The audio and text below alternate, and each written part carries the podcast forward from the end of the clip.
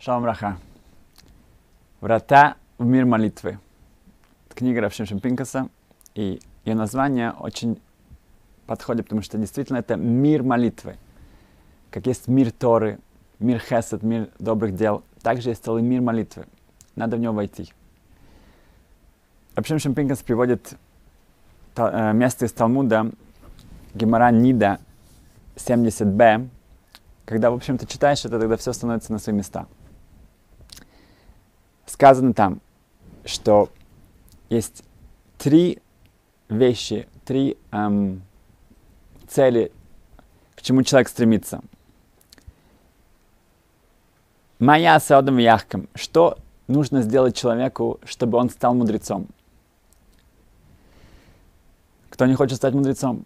Гимра отвечает, Омелахен, Рабишу бен Ханани, один из главных эм, танаим, мудрецов Талмуда, отвечает, Ярба бешива вынимает без хойра. Человек должен как можно больше учиться, ярбы больше учиться. Если кто-то задает такой вопрос, он, наверное, уже учится. Надо больше учиться, вынимает без хойра и заниматься меньше бизнесом, меньше другими делами, которые тебя уводят от э, твоей учебы. Но ученики не были довольны этим ответом. Они сказали, Харбе осукен, лахем. Мы смотрим по сторонам, видим, что многие следуют этому совету, учатся. Они ничем больше не занимаются, но их нельзя назвать хахамим, нельзя назвать, что они стали мудрецами. Поясняет Рабишио бен Ханания, Ивак шурахамим мимиша хохма шелой. Нужно попросить эм, милосердия, нужно эм, помолиться, обратиться к тому, кому принадлежит вся мудрость. Кому принадлежит вся мудрость? Как сказано, Киашем итен хохмы пивдасу свуна. Что Творец, Он тот, кто делится этим, этой мудростью и дает ему тем, кто, это, кто это заслуживает. Хорошо, это номер один. Номер два. Они спросили его, эм, что насчет человеку, который хочет разбогатеть. Да. Он ответил им, пусть он занимается бизнесом, занимается делами, беэмуна, с верой. Эм, имеется в виду, что можно заниматься бизнесом, можно заниматься бизнесом. Если человек занимается бизнесом с верой, тогда это видно, это совершенно другой бизнес. Да? Как мы знаем, что у Хуцхайма тоже был магазин, и мы знаем, что когда эм, он эм, видел, что к нему приходят все эм, жители этого городка, то он решил, что это эм, может навести ущерб другим магазинам. Поэтому он начал открывать его только на час или два в день. Но когда после этого он увидел, что все равно именно в этот час-два все люди приходят именно покупать у него, потому что у него были самые дешевые цены, он постоянно давал больше, чем то он именно да, э, даже пришел к тому заключению, что лучше закрыть магазин. Имеется в виду, это, это, это э, бизнес, может быть, с иммуна, это другой бизнес. Эм, в, на это тоже говорится, что мы видим, что многие делают так, они стараются действительно вести себя очень честно, но они не становятся богатыми. Говорит Гимара, здесь тоже нужно обратиться к тому, у кого все богатство. И Ли Кесов Лиазав сказано, что Ашем, ему принадлежит все серебро и все золото в мире. И последний вопрос задается Гемора, а что насчет кто-то, кто хочет детей? И говорит э, Гемора, чтобы он э, женился на женщине, которая достойна, и он себя вел, э, дает специальный совет, как это именно добиться этого – и также там Геморатович говорит, что но многие так делают, но у них не получается. И отвечает Гемора опять же, что надо молиться к тому, кому, кто действительно ответственен за все, за то, чтобы были дети. Спрашивает Гемора, тогда непонятно, зачем давать советы, если все зависит в конечном итоге от молитвы. Отвечает Гемора на каждый из них, что Камышмалан, это говорит тебе, что деха бело ха лосаги. Одно без другого недостаточно. Значит, мы видим здесь очень четко, что человек может делать вещи, которые действительно очень эффективны.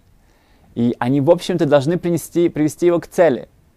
Но если нет молитвы, тогда нет этого ключа, чтобы открыть эту дверь, то все его усилия могут быть напрасны. В... Более того, эм, Раф объясняет, что молитва есть два пути молитвы. Одна — это один путь — это человек, в общем-то, он недостоин этого, того. И через рахамим, через милосердие он может изменить свой мозаль, свое, эм, свою судьбу. И этим он получит именно то, что он хочет. Второй путь – это он на самом деле заслуживает этого. Это ждет его. Но если не будет молитвы, он не получит это. И как известно, это мы видим, Раши приводит это в самом начале Берешит, что Ашем создает прекрасный мир.